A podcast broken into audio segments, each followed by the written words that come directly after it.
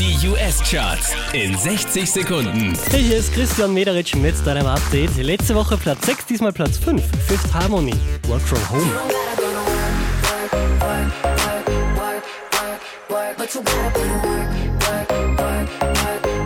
Unverändert auf der 4 Lucas Graham, 7 Years. Von der 1 abgerutscht auf Platz 3. Justin Timberlake, Can't Stop the Feeling.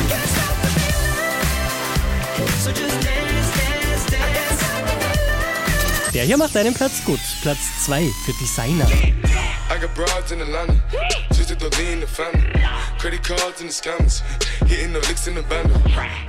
Da kämpft er sich zurück an die Spitze der US-Charts. Drake, letzte Woche Platz 2, diesmal Platz 1 für One Dance. I need a one dance, got a Hennessy in my hand. One more time before I go. Mehr Charts auf charts.kronehit.at.